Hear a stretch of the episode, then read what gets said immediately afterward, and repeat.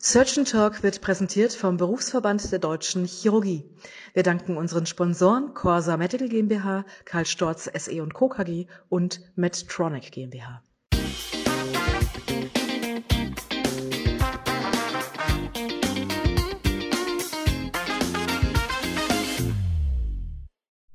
Ja, liebe Freunde der Surgeon Talker, erstmal danke, dass ihr in die Folge heute reinhört.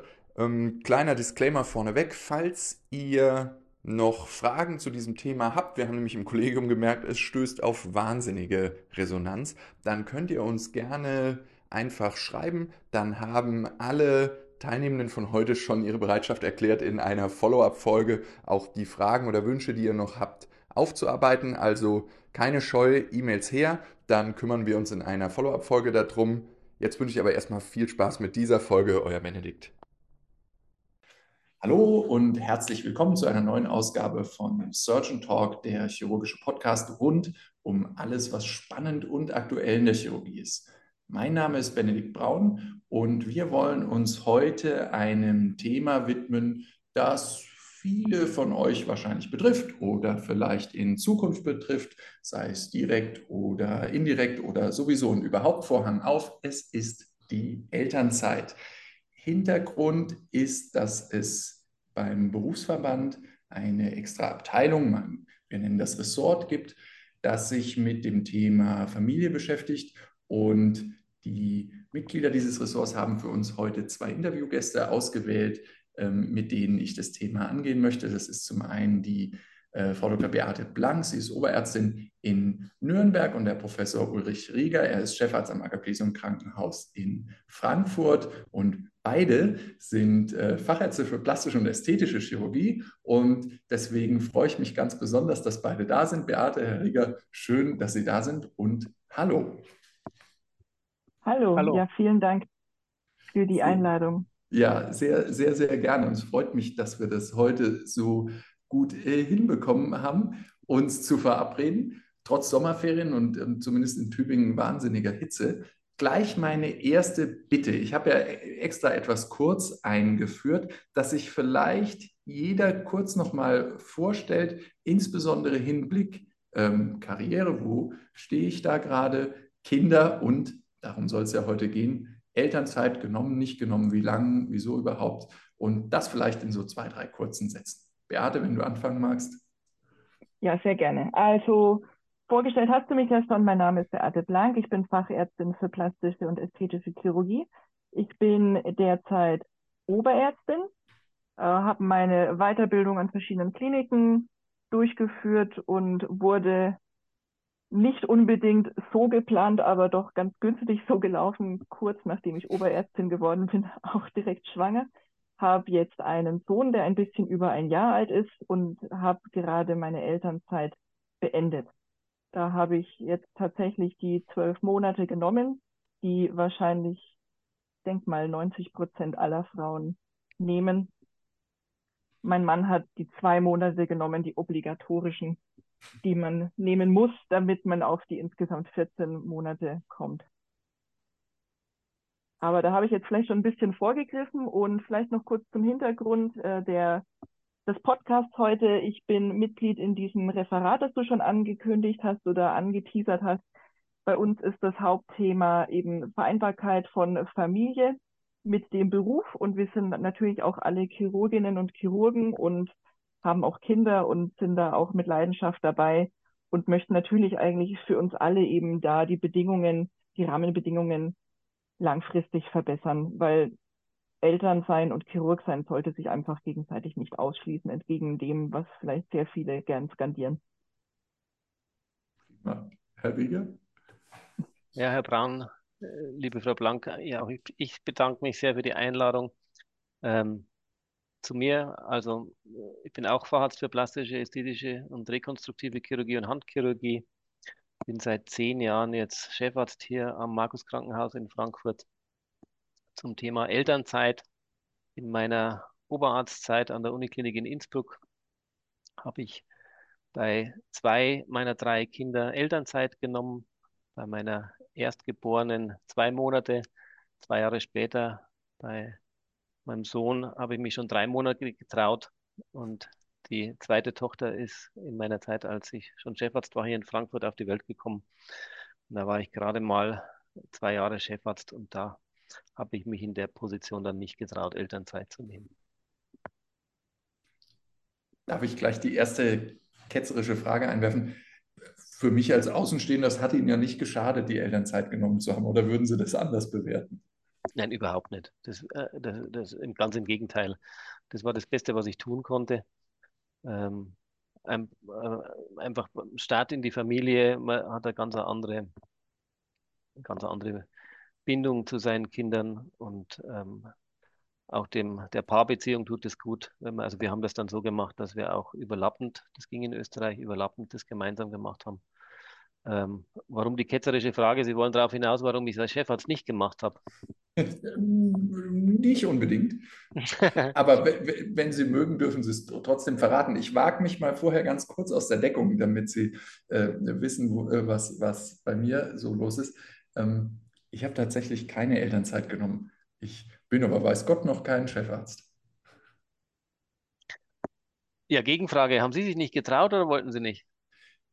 Ich wollte tatsächlich nicht, aber ich ver vertrete da den, den Standpunkt, dass das in, in der Beziehung eine sehr individuelle Entscheidung ist, also für das, das Ehepaar in dem Fall ja. selbst. Also wir haben uns da gut abgesprochen und das gut überlegt und uns das entschieden, so zu machen, aber ohne, ohne das als irgendwie ähm, ideales Modell oder sonst irgendwas darstellen zu wollen. Da bin ich, weiß Gott, kein Musterbeispiel. Es hat für uns so gut gepasst, ohne dass ich den Eindruck habe, dass das unserem Sohn äh, geschadet hat. Ja, das glaube ich sowieso nicht. Das muss jeder selber für sich entscheiden, wie es am besten passt. Ähm, also mit der Erfahrung von zehn Jahren, die ich jetzt mir Huckepack trage, wäre es überhaupt kein Problem gewesen, da zwei, drei Monate abwesend zu sein. Was ich schon glaube, wenn man Klinikleitung übernommen hat, dann hätte ich jetzt das, glaube ich, nicht ähm, äh, zwölf Monate machen sollen. Ja. Aber man wird immer klüger und gerade bei meinem Arbeitgeber muss ich sagen, das wäre, glaube ich, überhaupt kein Problem gewesen. Aber damals war ich noch nicht so weit. Das ist doch ein schönes Statement. Grundsätzlich muss man sich ja fragen, ich meine, warum, warum sitzen wir überhaupt hier? Haben wir ein Problem mit Elternzeit? Die letzten Wochen gab es ja auch eine in Deutschland ganz ähm, charmante Diskussion zum Elterngeld und den Vorschlägen unserer Regierung. Und ähm, wenn man dann schaut, das Bundesministerium für Familie sagt, oh, über 50 Prozent der Väter würden gern weniger arbeiten in Bezug auf, auf Kinderbetreuung über 40 Prozent der Mütter gerne mehr. Das ist aber natürlich allgemein in Deutschland. Aber ich meine, Beate, trifft das auf die Medizin auch zu? Und warum, warum müssen wir uns unterhalten? Wo liegt das Problem? Oh, schwierige Frage. Trifft es auf die Medizin zu? Das traue ich mich fast gar nicht so zu beantworten, weil ich äh, weder der Staat noch die Medizin bin. Ähm, ich persönlich tatsächlich hätte gerne im Nachhinein auch weniger Elternzeit genommen, einfach aus, aus der ähm, Erfahrung jetzt im Nachhinein hinaus, dass mittlerweile alle einfach auch mit ihrer Weiterbildung beziehungsweise eben dann mit den Zusatzbezeichnungen oder sprich vielleicht auch Rehabilitation jetzt bei mir im Bekanntenkreis kürzlich einfach schon viel weitergekommen sind in der Zwischenzeit. Und ich denke mir, hey, das hätte ich ja eigentlich auch machen können. Das Kind ist in einem Alter, wo es nicht zwingend von der Mutter versorgt werden muss. Das ist ja auch wieder sehr individuell. Ich hätte sehr gut wieder das letzte halbe Jahr arbeiten gehen können. Und ich gehe ja auch gerne in die Arbeit. Ich denke, wir alle drei, sonst würden wir hier nicht sitzen und äh, würden uns darüber auch nicht unterhalten. Ich glaube, dass das auch viele, gerade Chirurginnen, zutrifft. Es gibt sicherlich auch Ärztinnen, für die ist das anders, wahrscheinlich auch Chirurginnen, für die ist das anders, aber ich denke, insgesamt sollte man da einfach im Dialog bleiben und sich trauen, seine individuelle Entscheidung durchzuziehen und zu tragen. Ich denke, problematisch wird es, wenn eine Frau sagt, sie geht nach dem Mutterschutz direkt wieder in die Arbeit und wird angefeindet, genauso wie es äh, nicht in Ordnung ist, wenn eine Frau sagt, ich bleibe drei Jahre zu Hause, weil ich das für mich einfach möchte. Von beiden Seiten kommt ja eigentlich, man kann es ja gar nicht richtig machen als Frau, wie man so schön ja. sagt. Ähm, der Gegenwind ist einfach völlig unnötig und ich denke, wir müssen uns einfach angewöhnen, beide oder verschiedene Varianten zu akzeptieren und vor allem zu ermöglichen. Das finde ich immer traurig, dass man am Ende das macht, was eigentlich überhaupt nur möglich ist da sollte man, glaube ich, anpassen, anpacken an der Stelle. Das finde ich ein ganz, ganz wichtiger Zwischenappell, den du da gibst. Das, das, so sehe ich das nämlich auch. Ähm, ich, ich würde aber noch einmal ganz kurz die ähm, Statistikkeule schwingen und, und, vielleicht gleich noch das, das Thema die Zeiten und das Geld so ein bisschen reinnehmen, weil die meiste Statistik, die man kriegt, die läuft ja übers Elterngeld, weil da melden sich die Leute. Und da finde ich es ganz interessant, dass der Anteil der Väter, die Elterngeld beziehen, über die letzten Jahre ähm, stetig, behäbig, aber stetig steigt, so auf etwas über 25 Prozent. Aber die Dauer des Bezugs, die ist immer noch größtenteils bei den Müttern. Also ich glaube 14 x Monate im Schnitt bei den Müttern. Das hat, glaube ich, auch Elterngeld Plus reingerechnet, so kommen die über 14 Monate. Und bei den Vätern immer noch 3, plus minus. Und das ändert sich auch, auch nicht so die letzten Jahre. Die Frage ist also, ist das, ist das ein, ein Anreizproblem ungleicher Bezüge oder wie, wie, wie sieht der Chefarzt das? Also wissen tue ich es natürlich auch nicht, aber genauso habe ich es auch vermutet. Also einerseits habe ich es selber so gemacht, ja. Passt genau in die Statistik rein. Das ist, gleichzeitig ist es auch so das, was ich erlebe von männlichen und weiblichen Mitarbeiterinnen. Ob es jetzt ein ökonomisches Anreizproblem ist, das glaube ich eigentlich nicht. Wenn ich jetzt nur wieder aus meiner Familie erzählen darf, meine Frau ist Kinderärztin und das, was wir verdient haben, als in der Zeit, wo ich Oberarzt war, das war eigentlich genau das Gleiche. Ja? Da war kein Unterschied. Deswegen wäre es ökonomisch egal gewesen, wie rum wir es machen. Sondern, wie Sie vorhin auch gesagt haben, das war einfach eine individuelle Entscheidung, die wir beide miteinander so getroffen haben. Und die Freiheit sollte jeder nehmen. Also ich glaube nicht, dass es, es kann natürlich im Einzelfall sein, wenn jetzt ein großer Gehaltsunterschied ist, dann kann ich mir schon vorstellen, dass das ein Entscheidungskriterium mit ist. Aber ich glaube, es gibt da einen erheblichen, einen erheblichen Anteil, da ist es nicht das Entscheidungskriterium. Und dann gibt es andere Gründe und die muss jeder selbst entscheiden. Absolut. Und das, die, die, die, die Diskrepanz, zumindest in meinen Augen, und das ist ja das Schöne, wir sind ja in einem Podcast, wir dürfen ja unsere persönliche Meinung auch durchaus teilen. Ich glaube, die Diskrepanz ist so ein bisschen zwischen dem, was man gerne machen würde und dem, was quasi betreuungstechnisch möglich ist. Es gibt ja leider für die Medizin recht wenige Erhebungen, aber es gibt eine ganz schöne, zwar kleine, aber sehr schöne ähm, Erhebung von einem Kollegen von mir, die hat er mal ähm, für so einen Einladungsbeitrag gemacht, wo er Ärztinnen, Ehepaare äh, befragt hat. Und wir haben das auch mal ein bisschen erweitert. Und was kommt raus? Es braucht im Schnitt jedes dieser, ich glaube, knapp 20 Paare ähm, mehr als 10 Stunden pro Woche zusätzliche Betreuung zu dem, was einem durch die Bedingungen, die man halt lokal vor Ort hat, ähm, noch aufgebürdet äh, werden. Und da ist es dann natürlich auch wieder so, dass die Arbeitszeitreduktion vornehmlich in dieser sehr umschränkten ähm, Befragung auf, auf die Mütter reduziert wird. Haben wir ein Betreuungsproblem? Vielleicht beide und Beate, du äh, mal als Erste. Bei dir ist es ja ganz konkret. Ja, also aus meiner persönlichen Erfahrung haben wir da natürlich systemische Probleme, die jetzt nicht nur auf Chirurginnen gemünzt sind. Ja, das ist ja das eine, dass diese, diese Grippenzeit, also zumindest soweit ich das jetzt hier von mir aus kenne, das geht ja immer erst zum 1. September los, jedes Jahr, weil da ja wieder die, rum die Schulkinder in die Schule kommen und die Kindergartenplätze freimachen, dann können die Kinder aus der Grippe nachrutschen in den Kindergarten. Das heißt, die Grippe geht auch erst zum 1.9. los. Man muss ja quasi eigentlich schon bei der Zeugung des Kindes, wenn man es richtig machen will, den September abpassen, damit man da auch den idealen Zeitpunkt hat. Also wenn ich mir jetzt einbilde, ich hätte gerne im Juli eigentlich das Arbeiten angefangen. Ja, wo, wo, wo bringe ich denn mein Kind hin? Ich habe keine Betreuung für das Kind. Familiär quasi nicht möglich, schwierig. Für zwei Monate bekomme ich keine Nanny. Auch keine Tagesmutter nimmt mir das Kind, weil auch es trotzdem ja eingewöhnt werden muss. Das ist, denke ich, auf jeden Fall mal der eine Punkt. Da können nicht nur die medizinischen Arbeitgeber, sondern einfach auch alle anderen oder auch das System auf jeden Fall nachkorrigieren, weil das ist ja auch ein wirtschaftlicher Faktor. In den drei Monaten habe ich nicht gearbeitet, habe auch keine Einkommensteuer bezahlt. Das könnte sich mal jemand durchrechnen, ob sich das vielleicht lohnen würde. Ähm, und das andere ist es klar, wenn wir als Ärzte acht Stunden am Tag arbeiten, das sind, glaube ich, die allerwenigsten. Und welche Grippe nimmt denn das Kind wirklich zehn Stunden? Da hatte ich auch meine Schwierigkeiten. Die, in die ich das Kind am liebsten gegeben hätte, hatte von 7.30 Uhr bis 15.30 Uhr geöffnet, da habe ich nur müde gelacht. Also so eine Betreuung brauche ich ehrlich gesagt gar nicht. Ne? Und äh, wir werden es höchstwahrscheinlich auch so machen langfristig, dass wir uns mit einem Au-pair helfen werden. Einfach weil es ähm, ansonsten kaum möglich ist, unsere beiden Berufe Vollzeit durchzuziehen. Und wir wollen beide Vollzeit wieder arbeiten. Und da gibt es definitiv Lücken, die gefüllt werden könnten, sollten, müssten, was die Kinderbetreuung angeht. Ohne jetzt behaupten zu wollen, dass man sein Kind vielleicht den ganzen Tag irgendwie in fremde Hände geben sollte. Aber ähm, da gibt es definitiv Situationen, gerade im Dienst, wo man sich jemanden wünschen würde, der dann einfach noch eine, eine, eine Hand, eine zusätzliche reicht. Ich glaube, das ist ein ganz wichtiger Punkt, die Betreuungszeiten, weil egal ob Männlein oder Weiblein, der, die das Kind betreut, will nicht, und so kommt es in der Chirurgie halt immer wieder vor, im OP länger stehen und ständig unter Druck stehen müssen, ähm, was mache ich jetzt? Ich kann jetzt nicht abtreten, aber mein Kind ist nicht mehr betreut. Und da, glaube ich, können die Arbeitgeber ganz viel dafür tun. Also bei uns am Krankenhaus gibt es eine Kita, die ist logischerweise nicht nur für Ärztinnen und Ärzte zugänglich, sondern auch für das Pflegepersonal und die fangen jeden Morgen schon um 5 Uhr morgens an.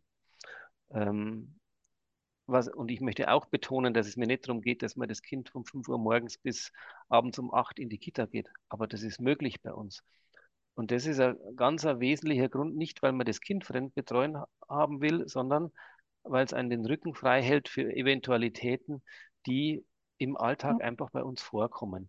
Und wenn man weiß, das Kind ist gut betreut, dann ist man entspannt und kann seiner Arbeit auch so nachgehen. Und das ist ein wesentlicher Punkt. Ja? Und das äh, hat auch mit Diensten zu tun. Das gibt es jetzt bei uns nicht, aber ich habe mal ganz interessiert gelesen, an der Charité gibt es wohl einen, einen, Notdienst, wenn, wenn ähm, ähm, äh, Kind krank ist und man selber eigentlich arbeiten gehen könnte, aber es ist halt nur Husten, Schnupfen, Heiserkeit, aber die Kita nimmt nicht. Und dann gibt es äh, Betreuung. Ähm, die ad hoc am selben Tag organisiert werden kann. So wurde es zumindest dargestellt. Ob das wirklich so ist, kann ich nicht beurteilen. Aber das sind alles Dinge, die man in seinem Alltag, ähm, ja, die das, das Arbeiten entspannter machen und aus, jetzt aus Chefarztsicht Fehlzeiten reduzieren. Ja. ja. Und ich, ich glaube, ich glaube, dass das ist ganz, ganz wichtig und das ist ja, glaube ich, auch ein wesentlicher Faktor, den ein ähm, Arbeitgeber nutzen kann, um sich äh, attraktiv zu machen, insbesondere vielleicht in Standorten in Frankfurt, da gibt es ja mehr als ein Krankenhaus und da muss man, muss man sich ja tatsächlich irgendwie auch für den Nachwuchs attraktiv machen. Ich glaube, das ist ein ganz, ganz wesentlicher Punkt, ähm, über den das funktioniert. Ich meine, so Siegel und so gibt es ja schon eine ganze Weile, aber es gibt ja mittlerweile sogar ähm, wirklich Suchmaschinen für Krankenhausarbeitgeber, die eben Betreuung ermöglichen. Da kann man gleich auf einen Blick die Betreuungszeiten nachschauen. Ich glaube, das ist eine Möglichkeit, als Standort attraktiver zu sein. Verschärft vielleicht nochmal durch den Nachwuchsmangel. Ich will jetzt nicht sagen, das ist dann quasi die Wahl mit den Füßen, wenn es da einen gibt, der da besonders negativ heraussticht. Aber das ist ja eine, eine gute Möglichkeit, in einem ganz relevanten Bereich attraktiv zu werden für, für, für potenzielle zukünftige äh, Weiterbildungsassistentinnen. Ja, ähm, da möchte ich gleich mal ein bisschen reingrätschen, Benedikt. Ihr habt da, also wir haben das jetzt eigentlich alle drei angesprochen. Das ist natürlich ganz wichtig, aber ich glaube, wir dürfen den schwarzen Peter jetzt nicht nur den Arbeitgebern oder dem Staat oder sonstigen Systemen zuschieben, sondern ähm, gerade als Chirurginnen und Chirurgen geht es uns ja auch so ein bisschen um unseren Nachwuchs. Und ich glaube, wir müssen da auch uns an die eigene Nase packen, fassen und ein bisschen an unserem Mindset arbeiten. Ich darf da vielleicht mal ein bisschen ausholen. Ich habe mich, als ich selber noch in der Weiterbildung war, mit einem Oberarzt massiv in die Wolle bekommen, weil er mir erklärt hat, ich bin ja eine Frau und ich könne überhaupt keine Chirurgin werden. Das äh, fand ich natürlich schon spannend. Und dann hat er mir erklärt, ich bin ja eine Frau, ich werde irgendwann ein Kind bekommen und dann werde ich mir irgendwann einbilden, dass ich jeden Tag um 15.30 Uhr gehen muss, um mein Kind aus der Krippe abzuholen. Wie ich mir das dann vorstelle, wenn ich dann am Tisch stehe und die OP ist ja noch gar nicht fertig. Und äh, da bin ich natürlich in meiner üblichen Art ein bisschen patzig geworden. Ähm, zum einen, weil ich natürlich unmöglich finde, erstens mal kann natürlich auch der sogenannte Kindsvater mal das Kind aus der Krippe holen. Aber was spricht denn eigentlich auch dagegen, dass wir in der, also in den allermeisten Fällen auch einfach nach Hause gehen, wenn die Dienstzeit vorbei ist? Es ist ein Dienst vorhanden, der eigentlich so gut ausgebildet sein sollte, dass ich guten Gewissens auch als Hauptoperateurin dem Dienst dann meinen Punkt übergebe. Das ähm, fand der Kollege tatsächlich schwierig, wie man das dem Patienten erklären soll. Ich meine, die Anästhesisten schaffen es ja wohl auch. Also die gehen ja in, weiß nicht, wie es bei euch ist, ich kenne das tatsächlich nur so, die gehen regelmäßig nach Hause. Die kriegen es irgendwie organisiert, dass wer auch immer nach ihnen in den Dienst kommt, die Anästhesie weitermachen kann und auch zu Ende führen. Das ist bei uns irgendwie nicht gewünscht, ich weiß es nicht, nicht gewollt, nicht möglich, aber es ist eigentlich, wenn man sich mal von allen ähm, Dogmen befreit, sollte es ja genauso möglich sein. Ich, bevor ich was sage, wie, wie sieht es der Chef? Ich glaube, das ist eine ganz heiße Kiste, ein ganz schwieriges Thema. Deswegen habe ich es abgegeben. Ich glaube nur, bitte? Deswegen habe ich die Frage abgegeben. Ja, abgegeben. Also, ich glaube, dass es in der Chirurgie schon ein bisschen anders ist wie in der Anästhesie. Und man muss ja ehrlich miteinander sein, dass es manchmal auch Operationen gibt, die nicht so glatt verlaufen und nicht so nach Plan verlaufen, wie man es gerne hätte. Und da rede ich jetzt nicht von einer Komplikation, sondern es kann einfach mal schwierig sein. Ähm, der anatomische Situs ist nicht so, wie er sonst ist. Ähm, bei Ihnen ist die Fraktur nicht so, wie es ist. Bei uns sind die Gefäße beim schweren PAVK, man macht einen freien Lappen drauf. Und in der Situation, wo es dann vielleicht gerade am allerschwierigsten ist und fuchst und dann sagt man so, ich gehe jetzt heim, das ist schwierig. Das, ist, das sehe ich schon schwierig. Aber zum Mindset, das Beispiel, das Sie genannt haben mit dem Oberarzt, ich glaube, es gibt in allen Bereichen Menschen, die, so, die eine Meinung vertreten, mit der jemand anders einverstanden ist. Das bin ich auch nicht mit der Meinung, die Sie mir gerade geschildert haben. Aber ich glaube, äh, äh, eine Entscheidung für Kinder,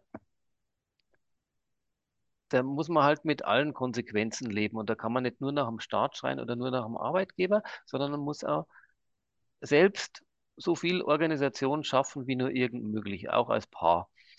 Und deswegen geht man in jeder Hinsicht egal ob mit dem Arbeitgeber, mit dem Staat, mit dem eigenen Partner, mit den Kindern, in irgendeiner Weise einen Kompromiss ein. Und das muss jeder selber finden, wie das funktioniert. Ähm, und ein Modell, wo man vom OP-Tisch weggeht und sagt, das macht jetzt der Nächste fertig, das mag im Einzelfall ja gut funktionieren, aber es funktioniert nicht in jedem Fall. Und für die Fälle, wo das eben nicht funktioniert, muss man ein Backup haben. Und ja. das kann zum Beispiel die ähm, Kita sein, so wie es vorhin genannt hat, oder es ist der Partner, oder es ist, bei uns geht es nicht, die Familie ist weit weg, ähm, halt noch wer anders. Mhm. Irgendwelche Rückfallsysteme soll man haben, auch familiär, so wie wir als Operateure auch immer gern sagen, ich habe im Zweifel einen Plan B und einen Plan C im Kopf, wenn Plan A nicht funktioniert. Und so muss es, glaube ich, in der Familie auch sein. Das ist das ist ganz, ganz, ganz, ganz wichtig.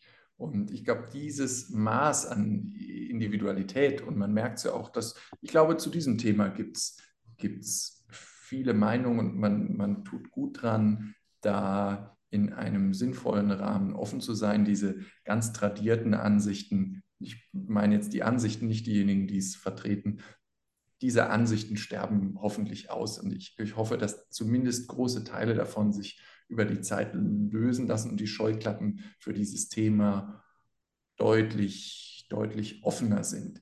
Gleichzeitig finde ich es aber schön, dass man merkt, äh, wie, wie gut man darüber diskutieren kann. Ich glaube, das ist ganz wichtig, dass da jeder selbst mit seiner Familie einen guten Weg findet und ein Konzept, in dem man sich auch wiederfindet. Also da ist ja jeder individuell unterwegs. Meine Frau und ich sind da auch nicht immer ganz konventionell, aber deswegen ist es halt wichtig, dass man sich untereinander gut abstimmt und im Reinen ist. Und dann ist das, was da von außen kommt, immer erstmal ähm, sekundär. Jetzt zum Schluss hätte jeder von euch und Ihnen noch einen kurzen Rat oder einen kurzen Appell, äh, den man mitgeben würde an unsere Hörerinnen, Beate.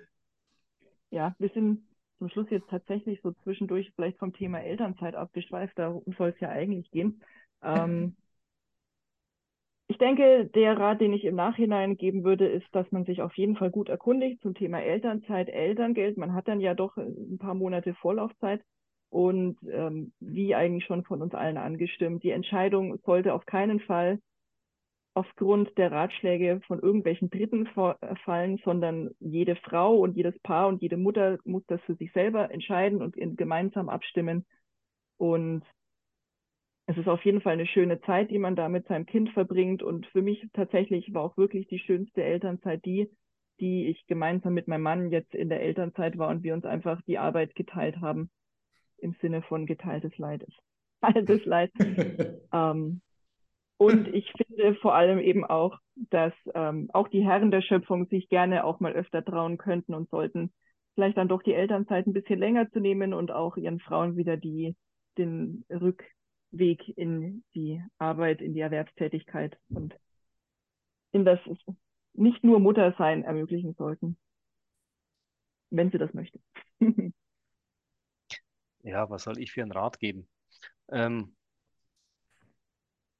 Kinder oder ein Kind ist eine Entscheidung fürs Leben und ich denke, dass man sich mit seinem Partner, Partnerin im Vorfeld hoffentlich gut genug abgestimmt hat, dass ganz klar ist, schon vorher, wer, wer es wie gern machen würde und zum Schluss kommt sowieso immer anders, als man denkt. Ähm, und bei der Elternzeit, ich jetzt wieder aus meiner Chefsicht, ich würde nie jemandem irgendeinen Stein in den Weg legen. Kann ich erstens rechtlich nicht und zweitens ähm, ähm, finde ich es eine gute Sache, wenn man das macht. Und ähm, wenn es jemand nicht macht, ist mir auch recht. Das muss jeder individuell entscheiden. Und vielleicht noch zum Einstieg haben wir ja, haben wir ja so gesagt, warum ich da dann als Chef keine Elternzeit genommen habe. Man darf keine, wäre mein Ratschlag, keine Ängste haben, einfach offen ansprechen. Niemand frisst den anderen. Es gibt immer eine Lösung, wie man das machen kann. Das finde ich ein schönes Statement von beiden. Und ich glaube, was auch noch ganz wichtig ist, ähm, wenn man sich in das Thema einlesen will, mitgestalten will, man darf gerne auf uns beziehungsweise auch das Referat, was wir schon angesprochen haben, zukommen. Kontakte findet ihr wie immer auf der Website oder auch in den äh, Show Notes, denn das war's für heute von Surgeon Talk, dem chirurgischen Podcast. Ich hoffe, es hat euch gefallen. Bei Fragen oder Wünschen zu zukünftigen Themen und Interviewpartnern schreibt gerne eine kurze Mail an mich oder schreibt eure Meinung zu diesem Thema unter www.surgeontalk.de. Ich bedanke mich fürs Zuhören und freue mich schon jetzt auf die nächste Ausgabe von Surgeon Talk zusammen mit euch. Euer Benedikt.